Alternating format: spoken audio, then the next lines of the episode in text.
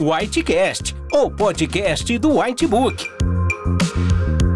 Aqui você encontrará informações atualizadas do mundo médico, relatos de casos clínicos, debates, discussão de condutas, além de descobrir como os conteúdos do Whitebook podem te ajudar nos desafios da profissão.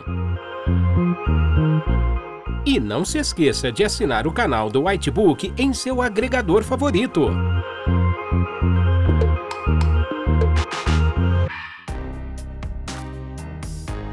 Bem-vindo ao podcast do Whitebook.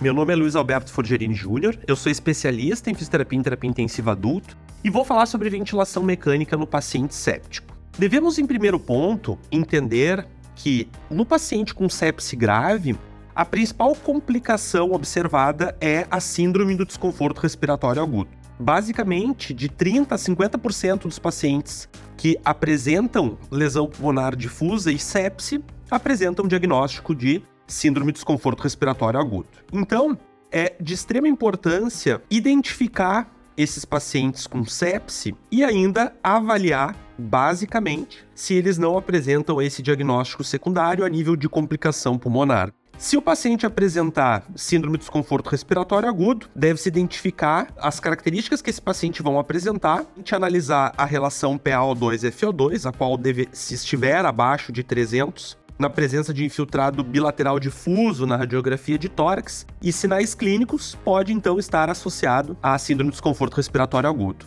O diagnóstico, a condição do paciente deve ser como se conduz a síndrome de desconforto respiratório agudo, com ventilação protetora, volume corrente girando de 4 a 6 ml por quilo de peso predito, a PIP titulada e levar em consideração a utilização de posição prona, assim como circulação extracorpórea.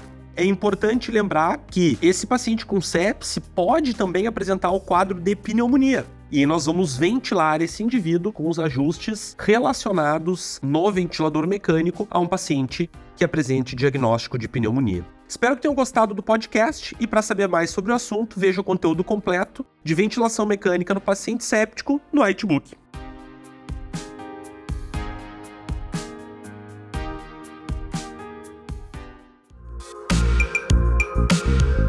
Para mais conteúdos atualizados, não deixe de assinar nosso canal do Whitebook e acesse nossos podcasts no portal PebMed em pebmed.com.br.